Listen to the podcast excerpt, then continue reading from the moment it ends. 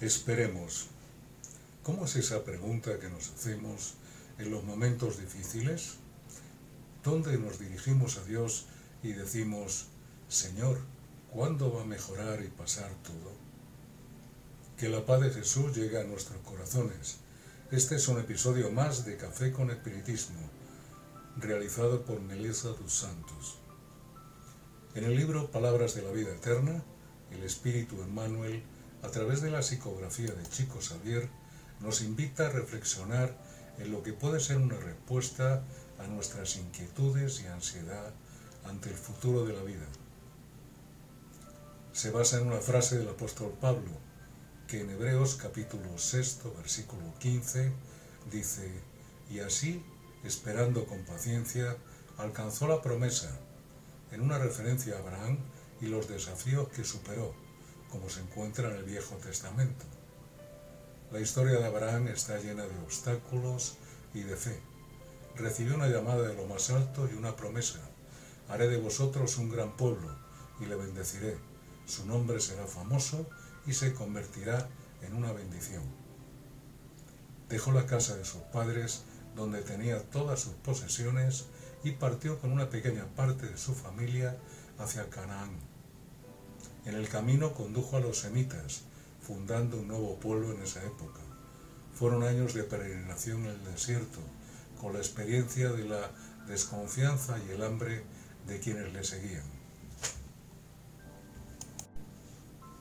También tuvo dificultades en su sueño de ser padre, ya que su esposa Sara no concebía ningún niño. Abraham dejó embarazada una sierva, lo que en esa época era normal cuando la mujer oficial era estéril.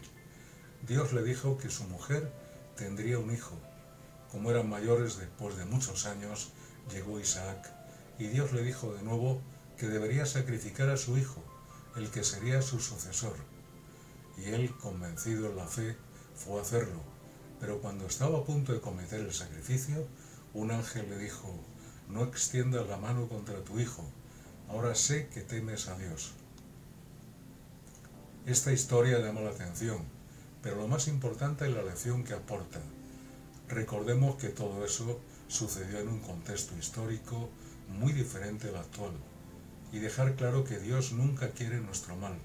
Las peticiones a Abraham no fueron para demostrar poder, ni para inclinarle a cometer un crimen, sino que en muchos momentos de la vida debemos aprender a entregar todo lo que tememos y amamos a Dios sabiendo que Él hará lo mejor para nosotros.